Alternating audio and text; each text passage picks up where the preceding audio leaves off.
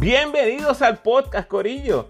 En esta ocasión recibo a José Martínez para hablar de su carrera en el baloncesto, desde las categorías menores hasta hoy, cuando decide renunciar al baloncesto dentro de las líneas para dedicarse al baloncesto fuera de las líneas.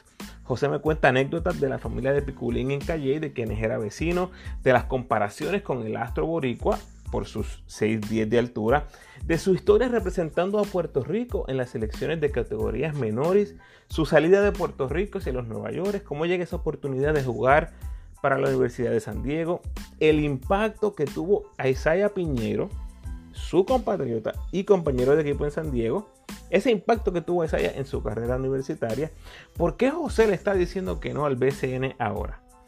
¿Y qué posibilidad hay que eventualmente decida jugar BCN eh, con 6'10, como les dije, y 220 libras de peso? Es un jugador muy interesante que mucha gente le va a tener el ojo puesto. Al final hablamos de su futuro como coach, las playas de San Diego versus las playas de Puerto Rico y de cómo tuvo que salir de Puerto Rico para encontrarse a sí mismo. Todo eso y muchas otras cosas más. Si tu hijo o tu hija está buscando abrirse paso en el deporte, ya sea en Puerto Rico o Estados Unidos, esta es una historia que debe escuchar en familia. Se debe escuchar esta historia en familia. Habla de no rendirse, de luchar a pesar de los obstáculos, de reinventarse en el camino, en fin, una gran historia.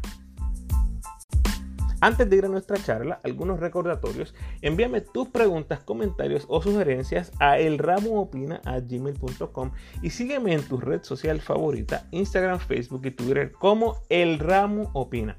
Si te gusta lo que escuchas, por favor dale like y share a mis posts. Suscríbete al podcast en tu plataforma favorita y déjame tu mejor review y rating, por favor, esas 5 estrellas donde sea posible, especialmente en el app de Apple. Si deseas aportar financieramente al podcast, lo puedes hacer a través de Anchor con 10 pesitos, 5 pesitos o un pesito al mes. Estoy seguro que hay peores cosas en las que estás invirtiendo 5 pesitos al mes. ¿Sí o no? En los podcasts más recientes les traigo la historia de vida de Enrique Ramos, jugador cubano que desertó en Puerto Rico y desde el 2012 ha hecho de Puerto Rico su casa. Una historia verdaderamente impresionante, impactante, se las recomiendo. En otros podcasts recientes converso con Jum Ramos, Gary Brown y la miniserie con Dani Santiago. Como siempre, agradecido por tu sintonía. Que disfrutes.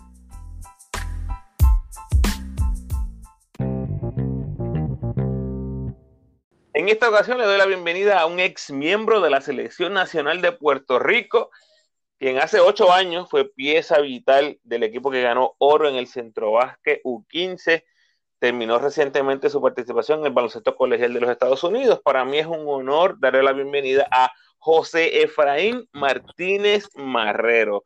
Bienvenido al podcast, José. Gracias, gracias. Saludos, saludos. Ya llevas unos añitos por acá en el sur de California. Adelante, adelante.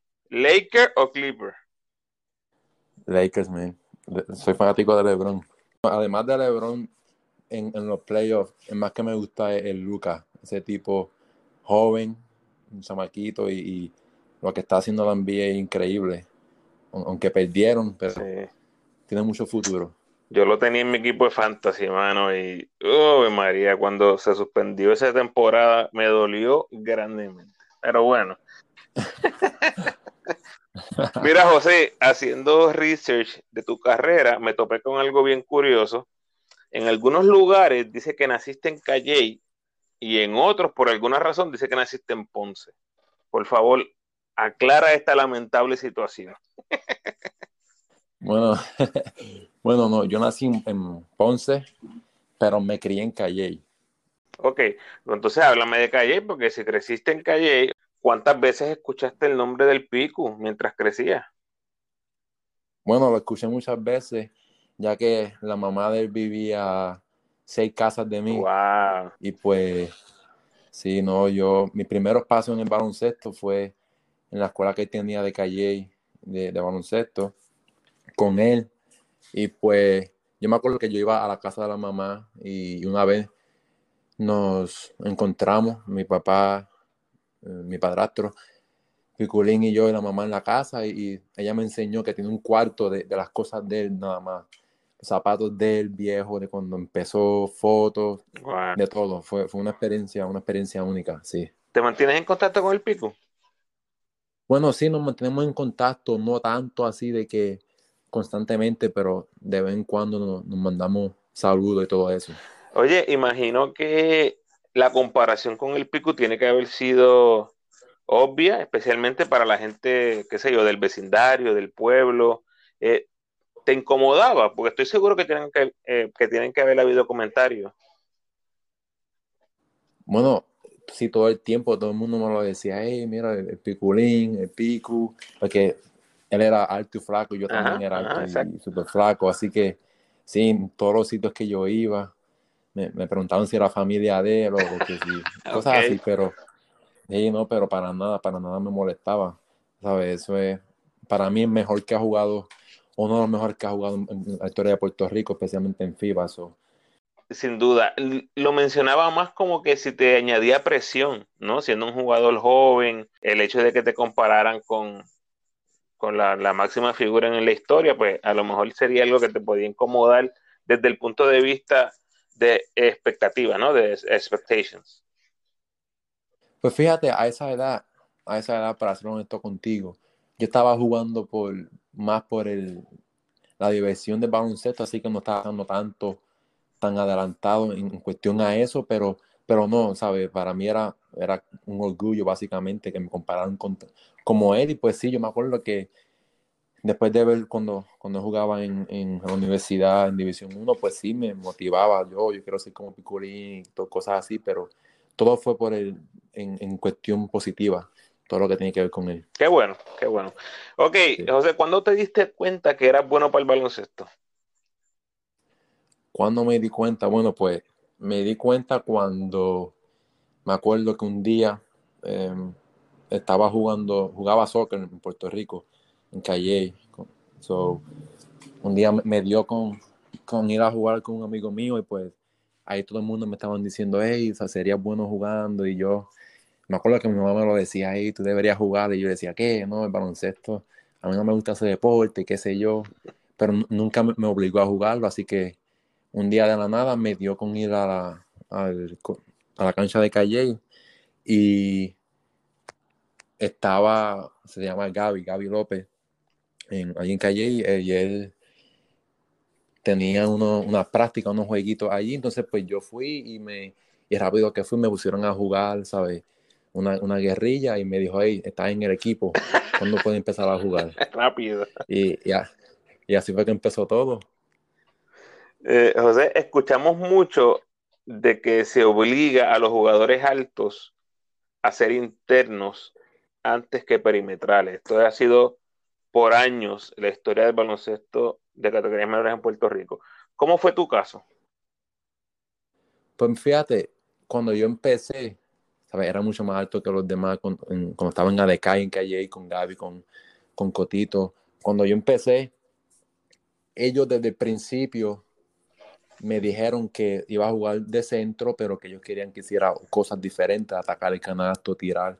O sea que yo desde que empecé a jugar, ¿sabes? Hacía cositas diferente, era básicamente, era más adentro, pero que me dejaban hacer lo que yo quisiera en cuestión de que me daban la luz verde en tirar cuando, cuando yo pensaba que era un buen tiro y cosas así, pero nunca, nunca se molestaron conmigo por tomar un tiro o por no ser el típico centro, como, como tú dices que era el caso allá, así que entonces después, después de eso con, con Molina, Molina en, Cagua, Juan Molina fue el que me, me ayudó y me dijo, hey, tú, tú podrías ser mejor jugando afuera en el perímetro por, por mi cuerpo y por mi, mi, agilidad y cosas así. así. Así que cuando me fui a jugar con él, eso fue lo que practicamos mucho, entrenamos duro todos los días en mi tiro y en jugar más como un, como un 3, un 4, en vez de un centro. Correcto, correcto.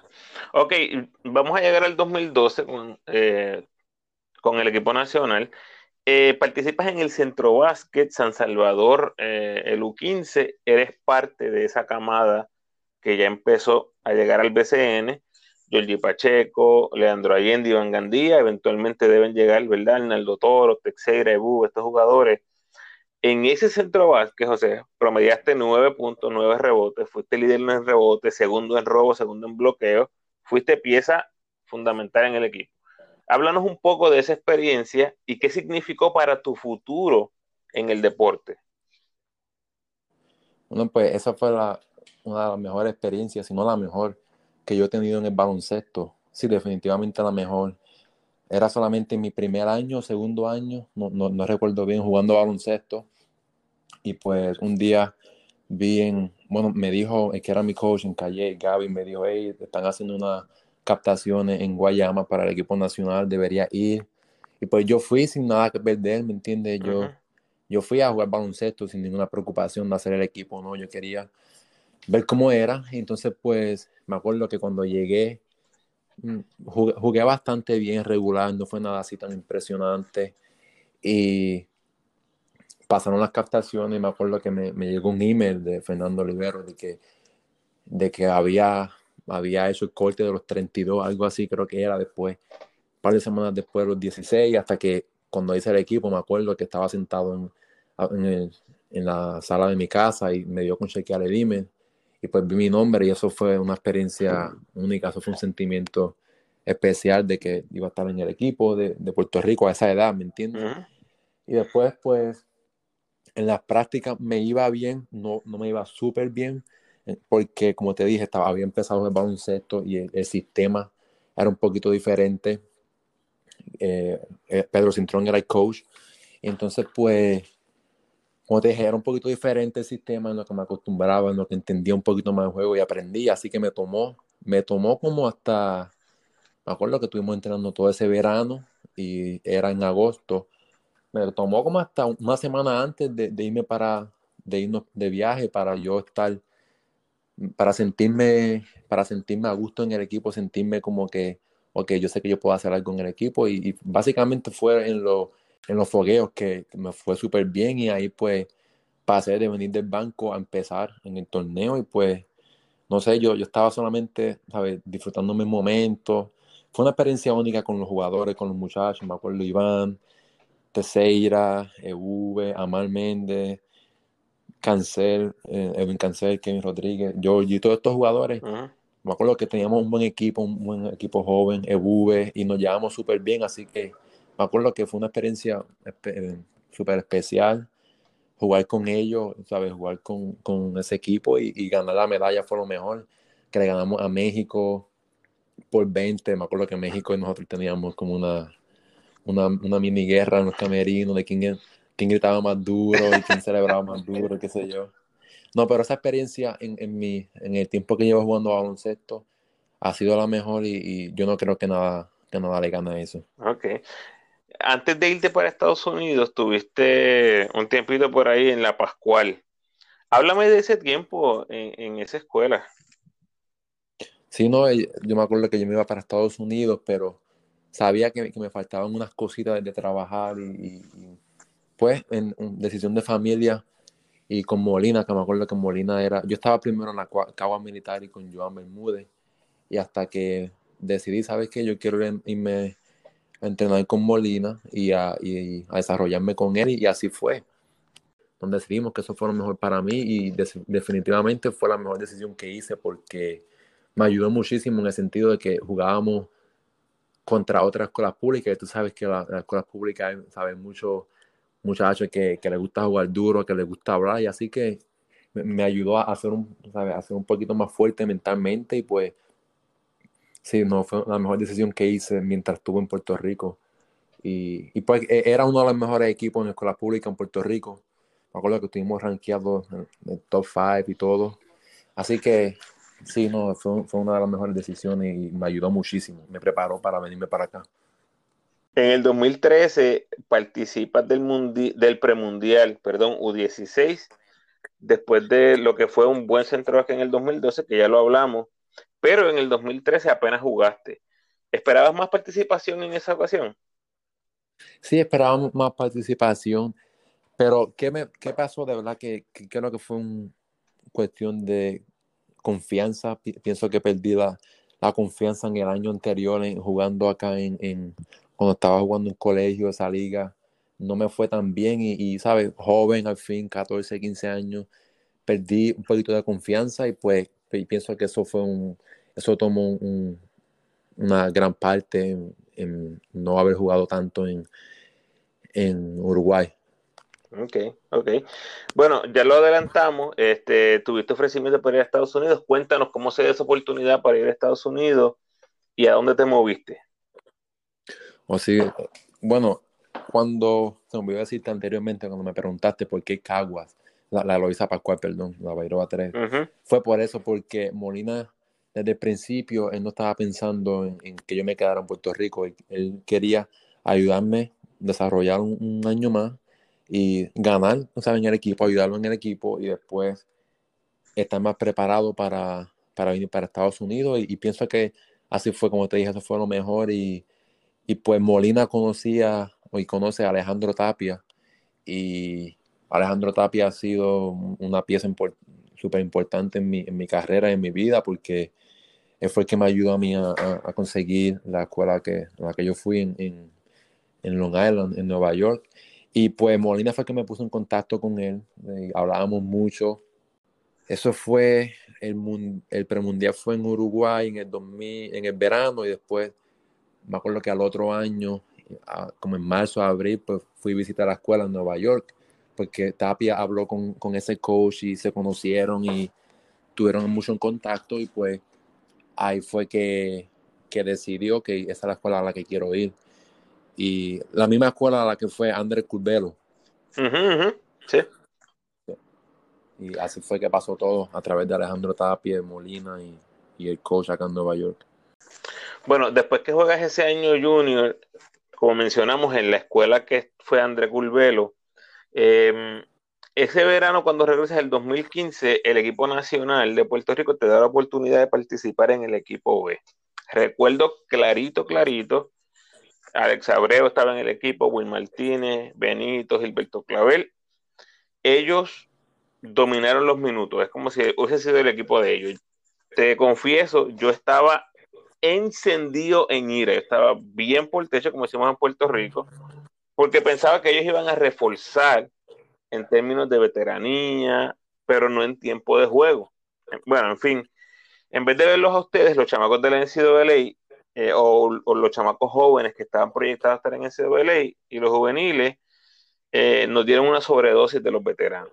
Nada en contra de, los jugadores, me encantan esos jugadores, pero mi único descontento en ese momento es que ustedes vieron mucho menos minutos que ellos.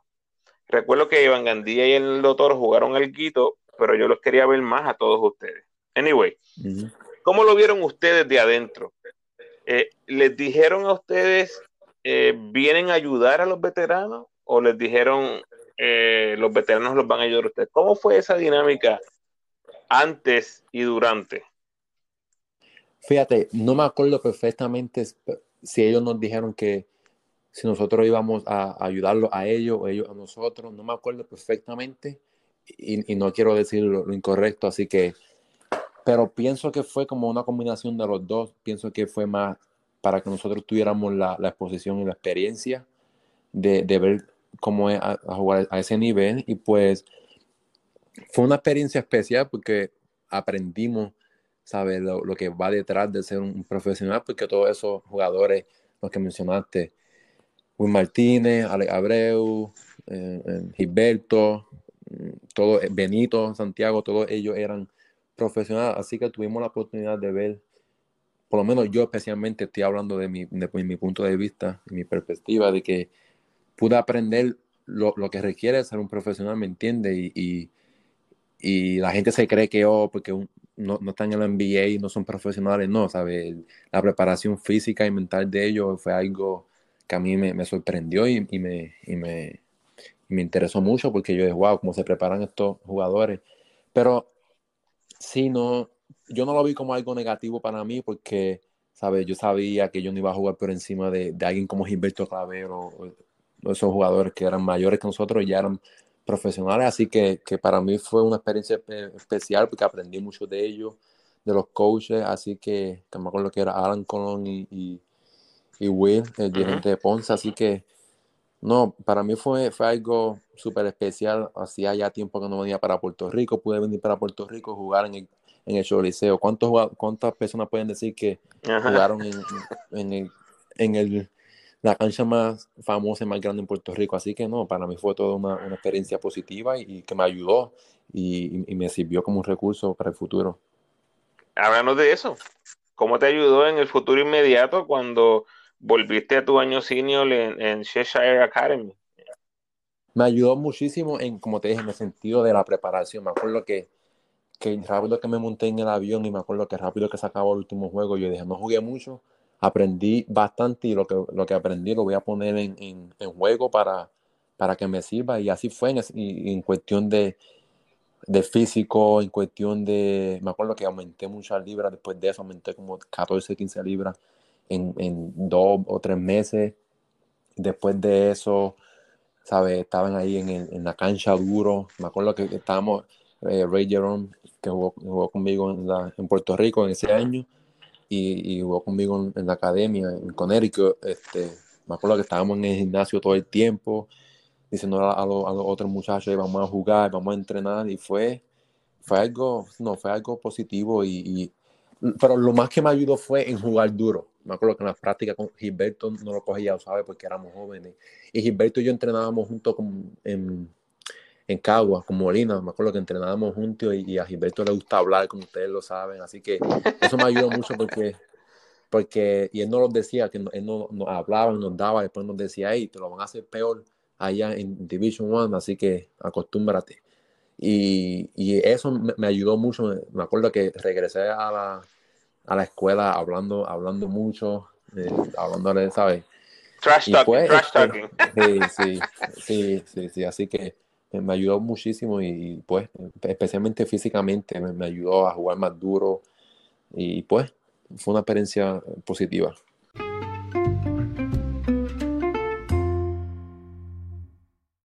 Permítanme hacer una pausa para hablarles de los que hacen posible este podcast. Este episodio está patrocinado por la Body Box, que te lleva un pedacito de Puerto Rico a donde quiera que estés en el mundo. Tres herramientas importantísimas para tu cocina y tres juegos que te harán recordar tu niñez en Puerto Rico. Ready, un pilón, una mofonguera, una tostonera, un trompo, un yoyo y un valero todos estos elementos con la monoestrellada a colores y con Puerto Rico escrito encima. Así que dale like a la Box en Facebook y síguelos en Instagram como la Box para que veas todo esto de lo que te estoy hablando. Los consigues en el 787-363-7680 y cuando lo hagas le vas a decir yo soy del corillo del ramo y te van a dar 5 pesitos de descuento. Nada, que escuchaste el anuncio en el podcast del ramo y te van a dar tu descuento. Adelante el corillo del ramo. Yo ya tengo mi body box. La doña se zumba su mofonguito de vez en cuando y poco a poco le estoy enseñando a jugar con el valero y el yoyo a mi nene de 5 años. Así que de verdad que te la recomiendo. La body box.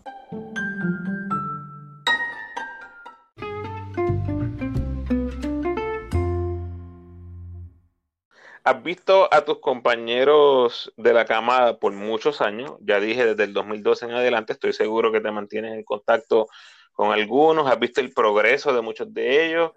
Ya mencioné Iván Gandía, Giorgi Pacheco, Arnaldo Toro, etc. Eh, obviamente le deseas el bien a todos tus compañeros, a todos. Pero te pregunto, ¿quién crees que es el mejor prospecto de esa camada mirando a futuro?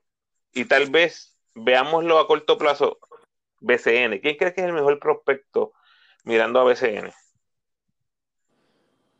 Eh, yo diría que Iván Gandía. Yo creo que Iván Gandía es el mejor prospecto, en mi opinión, y no es, no es, como te dije, no es diciendo que los otros, no, no los otros muchachos no tienen eh, el potencial, todos lo tienen, pero yo pienso que Iván, porque él puede ajustarse a, cualquier estilo de juego, eh, zurdo, la, tira súper bien, la, mete donde sea, y pues es inteligente, su IQ es inteligente, y así que, así que yo pienso que él es el mejor en, en, mejor prospecto, sin incluir, sin incluir a los otros jóvenes que vienen, que vienen detrás de él, que me mantengo viendo y todo eso. Claro, claro, son un montón, muchachos, ahí, vienen un montón. Vamos a estar yo, Pienso que, yo, sí, yo pienso que Curvelo para mí es el mejor prospecto ahora mismo en Puerto Rico. uf, hay que estar pendiente. Bueno, después de tu participación en la, en la academia, eh, te reclutan en San Diego. Háblanos un poco del reclutamiento, cómo es ese proceso y cómo se da la oportunidad de ir para San Diego. Pues bueno, yo, como ya lo mencionaste, yo jugué eh, AAU con los Jayhawks y antes de ir a Puerto Rico me acuerdo que hay un campamento acá, no sé si todavía lo hacen, pero que era conocido y por lo menos para mid majors y, low majors de la, la, División 1, División 2, eh, perdón, División 1 eh, a mitad, División 1 un poquito más bajito. Y pues fue un torneo que me acuerdo que, un campamento, perdón, que fui, estaba lastimado, me había doblado un tobillo la semana anterior que eso, y pues fui, y de verdad que lo mejor que me pasó fue haberme, haberme doblado el tobillo, porque jugué súper bien ese torneo y, y, me fue súper bien. Me acuerdo que hice el equipo de estrella y, y, cuando jugamos el juego de estrella, me acuerdo que gané el MVP porque fue más puntos que metí, algo así, más rebote. Mm. Y pues ahí en ese torneo fue que me estaban viendo muchos coaches. Me acuerdo que me llegaron como, me llegaron como 15 o 16, no ofertas, pero eh, interés, habían coaches interesados en mí, qué sé yo. Entonces, pues me acuerdo que ese día me, ofrecieron cuatro escuelas. Eh, me ofrecieron cuatro escuelas y después de eso me ofrecieron como dos más. Pero rápido que me, San Diego me, ofreció, sin haber venido para acá, sin haber visitado la, universidad, ya yo sabía que ese era el, ese era el sitio. Y, y pues fue, un proceso estresante, la verdad que que un proceso es, los coaches están encima de ti llamándote todo el tiempo, metiéndote presión. Y un poquito estresante porque una joven y esa es una de las decisiones más importantes, si no la más importante que uno va a tomar hasta esa edad, ¿me entiendes? Así que, que si no, fue, fue algo súper importante en, mi vida, en, mi carrera, y así que que rápido que San Diego me ofreció, me acuerdo que dos semanas después que terminé en Puerto Rico, vine para una visita aquí oficial y como a la semana, me acuerdo septiembre 21 del 2016, fue que llamé al coach y le dije, coach, para, quiero ir para allá, ¿sabes? Envíame lo, que tenga, lo que sea para firmarlo ahora. Y, así fue. Wow. Eh, en San Diego, dice que llegaste a medir hasta 6'10. Un jugador con altura, tiro largo, pero no jugaste mucho. Eh, ¿Cómo te estaba afectando no jugar?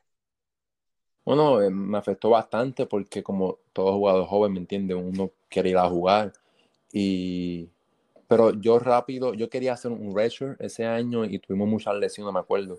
Tuvimos como tres lesiones ese año y el coach me dijo, hey, yo sé que tú quieres hacer redshirt, ese era el plan, pero tienes que jugar por lo que está pasando y qué sé yo. Yo, pues, ok. Y, pero el coach del principio, me acuerdo que han sido dos diferentes coaches. El primero, el primero tuvo problemas, así que ese fue.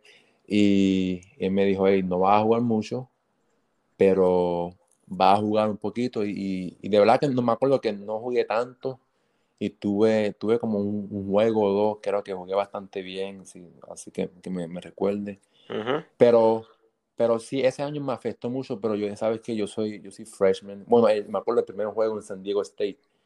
Yo me acuerdo que San Diego State era, cuando yo estaba en, high school, eh, era una de las escuelas que yo siempre decía, wow, me gustaría jugar allí por, ¿sabes? por la cancha, tienen una cancha súper brutal y qué sé yo, y la historia, Kwai, y todo eso.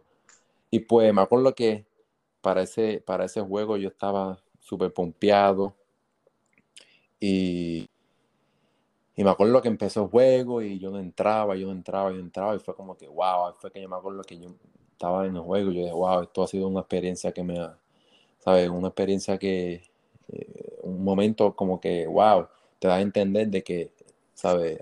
Hay que trabajar más duro, lo que estuve haciendo, ¿sabes? Tiene que ser mejor, en vez de hacerlo a 100%, tiene que ser el 120% y cosas así. Y pues sí, no, mentalmente me afectó bastante, pero como te dije, era freshman, así que estaba tranquilo, esperando al segundo año. Mira, en ese año freshman, en la primavera de 2017, fue cuando tuvimos el Clásico Mundial de Béisbol en San Diego. Ya estábamos en contacto tú y yo por las redes y sé yo, que increíblemente no nos pudimos encontrar este, la verdad es que no tengo excusa, a mí se me pasó por completo. Recuerdo que después puse fotos en las redes sociales y me, y me regañaste. Mira, estabas ahí y no me dijiste nada. Yo, rayete. Mala mía, en verdad, se, eh, ese día estuvo brutal en San Diego. La pasamos súper, súper brutal en San Diego. ¿Qué te acuerdas de ese día? ¿Qué me acuerdo de ese día? Bueno, me acuerdo que entrando al parque fue como que, wow, ¿sabes? Bueno, yo, yo fui a juego porque me quedaba 10 minutos del de, de Peco Park, del parque de aquí de San Diego, de la universidad.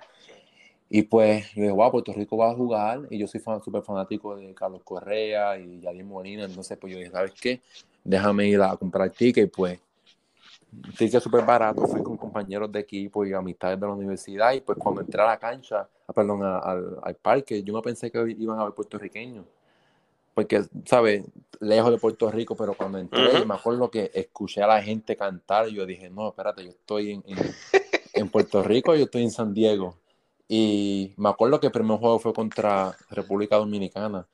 Y yo nunca había, yo nunca había estado en algo así tan, tan, como tan... Tan patriótico. sí, Sacho, eso fue algo eso fue algo único y me acuerdo que se quería caer eso allí. y me acuerdo que yo llegué a mi casa a, la universidad a las 3 de la mañana. ¿Por qué? Porque conocí unos dominicanos en, ese mismo juego y después nos fuimos por ahí a bailar y a, cantar en la calle. Y me acuerdo que me dijo, somos, somos hermanos, ¿sabes? Los puertorriqueños, los dominicanos, todos somos unidos. No, pero eso fue una experiencia bonita aquí en, San Diego. Y, y, me acuerdo que conocí, que me encontré con gente que yo estudiaba en Calle y con gente que básicamente con los que yo crecí, me lo encontré aquí en el parque, fue como que, wow, fue como que, wow, eh, como, el deporte une a la gente. Tuviste muy buenos juegos en, tu carrera, fueron pocos, pero fueron bien buenos. Tuviste un juego de, de cinco triples, 16 puntos en Pepperdine, en una victoria cerrada, que me imagino que te que debe haberte sentido súper bien. Toño Junior, 15 eh, puntos, 4 rebotes en Portland contra Jojo Walker. ¿Había comunicación con Jojo en ese momento? Sí, claro, yo, yo, yo, él y yo jugamos juntos en, en el 2015 cuando fui con el equipo de en Puerto Rico. Y él y yo tenemos una, una relación bastante fuerte y hablamos cada vez, nos comunicamos cada vez. Qué bueno, qué bueno. Pues fíjate, yo estaba viendo eh, tu progreso, ¿no? A la distancia, obviamente estoy con la familia y toda la cosa, pero estaba viendo tu progreso en esos años. Me llamó mucho eh, la atención tu físico. Obviamente yo veía que te ibas fortaleciendo físicamente, pero no se veía ese crecimiento en masa muscular. Eh, ¿Crees que eso tuvo que ver algo con que no jugaras más? Bueno, en, mi segundo año y tercer año, yo no creo que eso fue la, razón. Yo creo que la razón fue de que yo estaba jugando detrás de Acella Piñero y como ustedes saben, este, promediaba 20 puntos por juego, 10 rebotes. Lo hizo un año, lo hizo el, año siguiente. Yo pienso que. Esa fue la, razón principal y, pues eso es algo que tú no puedes, que yo no puedo pelear cuando, cuando él está haciendo su trabajo y está ganamos por, ¿sabes? básicamente a cuenta de él, así que no, yo, yo no pienso que el físico fue, fue la razón más grande, porque yo me acuerdo que los coaches mismos me decían que yo era uno de los, ¿sabes? Jugaba durísimo, que, que no, tenía miedo el contacto y que, y que reboteando era de los mejores y no mejor en el equipo, así que no, el físico no creo que, no creo que fue una, una parte tan, tan importante en, en, cuestión de jugar o no. Pienso que fue jugar, jugar detrás de un, de un, de un jugador como, como IP, como le decimos acá, de, que, de, que, lo hace todo en la cancha, 6-7, 6-6, y hace de todo en la cancha, y pues por eso está donde está ahora, así que, que no, fue, fue algo, pienso que fue más eso, los matchups y todo eso. ¿Sabías que era puertorriqueño? Sí, bueno, antes de que lo conociera yo no sabía de él hasta que nos conocimos en, la universidad, que llegó como dos semanas después, un mes después, y me, dijo, eh, sí, mi mamá, mi mamá puertorriqueña, y yo me quedé, oh, wow. Cool, cool. Eh, ¿Qué te parece su aporte a la selección en los pocos partidos que, ha tenido? Bueno, pues, sabe, ha sido, ha sido clave porque él nunca había jugado un juego de FIBA y el juego de FIBA es, pienso yo, que es mucho más diferente al juego de la NBA, perdón, de, de college y de la NBA también, así que y él está jugando ahora en el G League, así que eh, diferente, pero sí, pienso que, que es una buena adquisición para el equipo nacional, porque tiene futuro, ¿sabe? ha hecho su nombre solo, trabajando duro, porque yo nunca había visto a alguien que, trabaja, que trabaja, trabaje tan duro como trabaja él, así que, que pienso que fue una buena, una buena adquisición del equipo y, y, pienso que él, que él va, a estar, va a ser uno de los que va a hacer la cara del equipo nacional mientras, mientras el, el tiempo pasa. Estoy de acuerdo. José, algo que me encanta es que siempre que te leo en las redes eh, veo algo positivo y, creo que ese positivismo se traduce en todo lo que haces, lo que posteas, ¿verdad? En, tus redes, como dije. El tweet que tienes como el primero en tu perfil de Twitter, básicamente resaltas el logro personal de tu bachillerato, ¿no? Y a la vez el logro familiar. Eh, dices, I am the first one in the family to graduate from college. I'm blessed. Eh, por las palabras y gestos que has recibido de tu familia y amigos, ¿qué significa ese logro para ellos?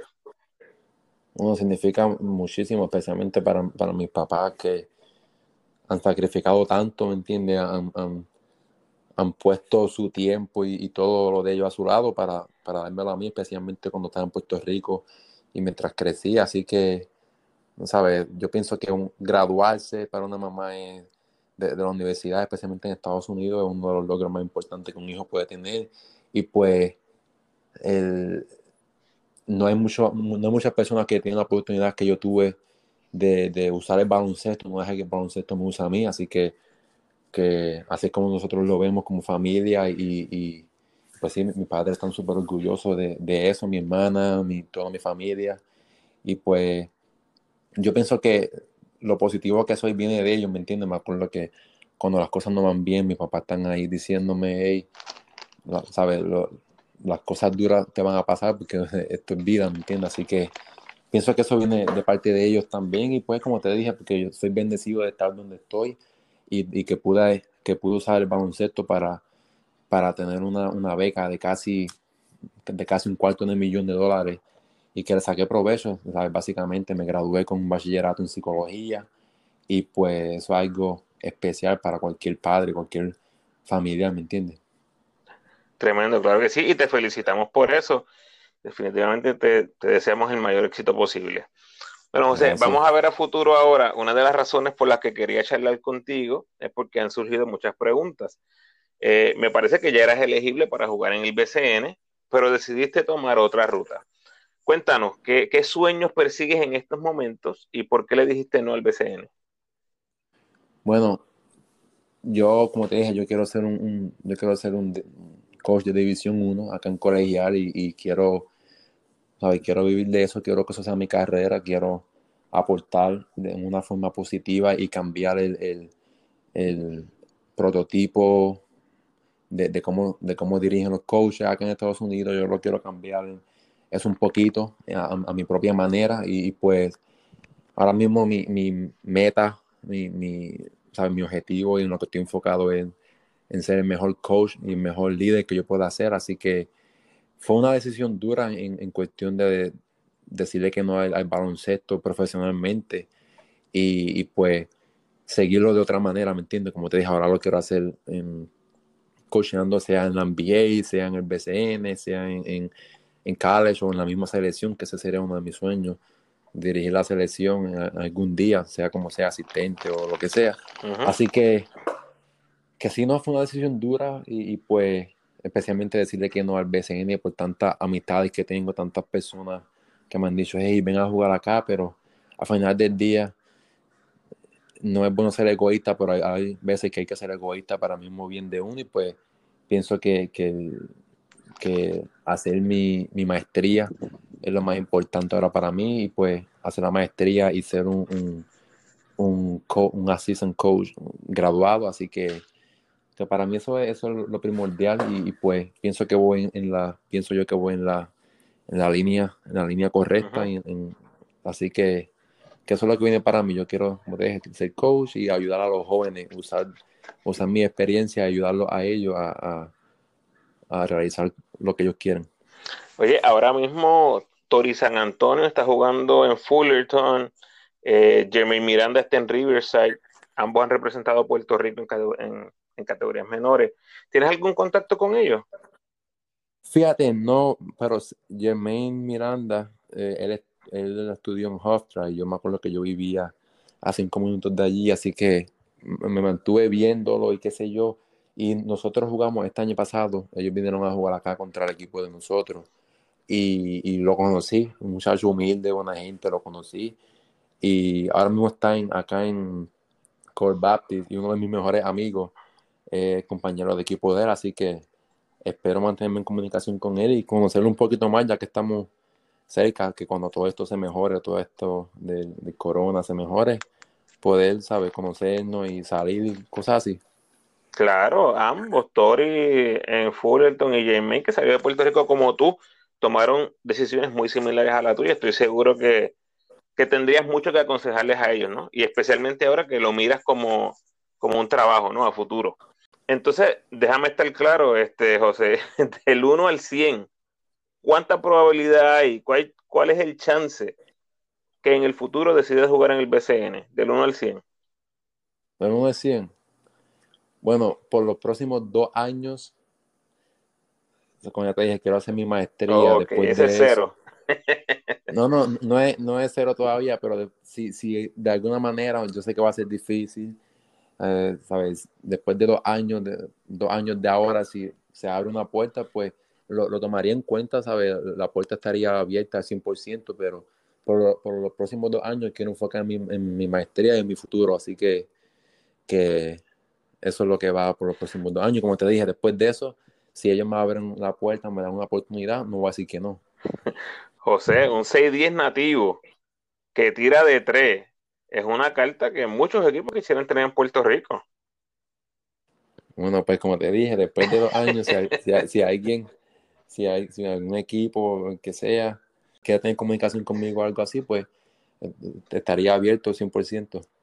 Mira, tu juego se me parece mucho al de Tony Carrasquillo. No sé si lo viste en algún momento o sabes de quién te estoy hablando, eh, pero un jugador que jugó muchas temporadas en el BCN. Así que ese estilo tuyo alto, un poquito flaco, este, tiraba bien de, de lejos. Eh, ¿Has recibido alguna comparación con algún otro jugador en el BCN? Que alguien te diga. En el BCN me acuerdo, sí, antes con, con Ricky Sánchez cuando empezó. Ricky Sánchez, ¿verdad? Sí, Ricky y yo tenemos una comunicación perdón, una relación bastante buena. No hablamos mucho, pero de que nos hemos comunicado. Me acuerdo cuando nos escribíamos por, por Instagram y por Facebook y siempre me decía, hey, sigue, qué sé yo. Así que, sí, no, él, era mi jugador favorito de, allá de Puerto Rico y teníamos una, una relación que nos conocíamos y eso. Y, y sí, la gente me comparaba mucho con él. La gente siempre me comparaba con él. Indudablemente sí, sí lo veo. Y cuando puedas, búscate por ahí algunos videitos de, de Tony Carrasquillo. Bueno, José, dos preguntitas más. ¿Qué es lo más que te ha gustado de vivir en el sur de California? Oh, lo más que me ha gustado de vivir en el sur de California. Lo más que me ha gustado a mí de San Diego, cuando yo primero llegué a San Diego, no me gustaba mucho porque la gente decía, no, que la playa y que si esto. Y yo decía, espérate, espérate. Si tú me estás hablando a mí de playa, ¿cómo puedes comparar una playa de San Diego con una de Puerto Rico? Y pues eso no me gustaba al principio, pero, pero sí, no, eh, especialmente conocí una familia puertorriqueña acá en, San Diego y, ellos han sido como mis segundos padres y me han, ayudado muchísimo aquí en San Diego. La hija de ellos juega en el equipo de la femenino que va para la Olimpiada y sale Quiñones y, y pues ellos han sido como mis segundos padres para mí, me han apoyado bastante, tengo, una buena relación con ellos y ellos tienen una buena relación con mis papás, así que para mí eso ha sido lo mejor de, de San Diego, conocerlo a ellos y, sentirme que estoy en casa con ellos, ¿me entiendes? Y son puertorriqueños, así que me cocinan comida puertorriqueña y, y todo eso, ¿sabes? Que sí, es como estar en casa. Qué bueno. Eso es lo mejor y lo otro es de que, de que puedo encontrar quién yo soy de verdad aquí en San Diego, ¿me entiendes? Para mí San Diego sea esté aquí cinco años, 20 años, un año más, lo que sea, para mí siempre va a ser mi hogar porque crecí como persona y, y, aquí fue que, que encontré quién de verdad soy. además del clima y de, que es caliente, y de, que es bello acá, pero esas dos cositas son las más que me ha gustado a mí. Oye, solo por curiosidad, ¿has ido a México? Fíjate, no he ido y todo el mundo me, ha dicho, hey, este, tienes que ir, tienes que ir. No he ido por, porque no he tenido el tiempo básicamente y después, ¿sabes? Los últimos cuatro años ha jorado con el baloncesto, no, no tenía carro hasta que lo tuve ahora y después estaban como básicamente dirigiendo el equipo y, ¿sabes? Demasiado trabajo, así que, que no he tenido el tiempo, pero quiero ir, quiero ir a, comer la comida mexicana de allí. Te voy a avisar la próxima vez que vaya, porque de mi iglesia nosotros vamos mucho, hacemos misiones en el área de Tijuana, Ensenada, Rosarito, toda esa área de Baja California. Entonces, te voy a avisar la próxima vez que vaya. Obviamente, ahora estamos con esto de la pandemia y no eh, está todo cerrado, pero una vez se abra te voy a avisar, a lo mejor te animas y te va un viejito con nosotros. Sí, no, claro que sí, Tijuana me queda como a, 20 minutos de aquí. Sí, me queda un poquito más, pero, pero bajamos y te recogemos. Este, última pregunta. He visto que eh, Dios está bien presente en tus, en tus posts, ¿verdad? En tu vida, en la gente que te rodea. ¿Qué papel juega Dios en tu vida? Oh, importante, sin él yo no estuviera donde estoy no hubiera logrado todo lo que he logrado. Este, desde chiquito, especialmente desde que conocí a mi padrastro y, básicamente me crió, sabe, Dios ha sido el centro de la casa, de la familia, así que a donde quiera que voy, eso siempre está en la mente. Hablo con mis padres todos los días y te digo, antes de acostarme todos los días los llamo, eso no falla y me, y me dicen, hey, lo último que me dicen es, Dios te bendiga, ora. Siempre me dicen eso y pues... ¿sabes? no ha, sido una clave importante en mi vida, una pieza importante en mi vida, saber de que por más difícil que sean las cosas, hay alguien que está detrás de uno, alguien poderoso, alguien que todo lo puede, así que, por eso es que siempre he tenido a Dios bien presente. Y pues, como todo joven, tengo que ser mejor en cuestión de dedicarme más a sus cosas, pero, ¿sabe? Todo se puede con, con un poquito más de esfuerzo y con un poquito más de empeño, así que Así que sí, súper importante en mi vida. Amén. Qué bueno. Bueno, José, muchísimo éxito en tu maestría, en tus planes futuros. Por aquí las puertas abiertas. Gracias a un millón por tenerme y por invitarme al show. Nos, nos mantenemos en contacto. Claro que sí. Dios te bendiga.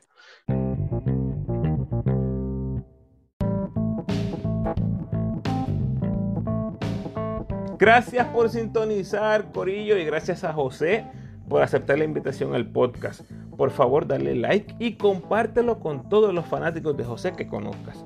Déjame saber en los comentarios tus anécdotas favoritas con José o cualquier tipo de reacción que tengas de nuestra conversación. Como siempre te invito a que te suscribas al podcast, déjame tu mejor review por favor y sígueme en tu red social favorita, Facebook, Instagram o Twitter. De nuevo, agradecido por tu sintonía.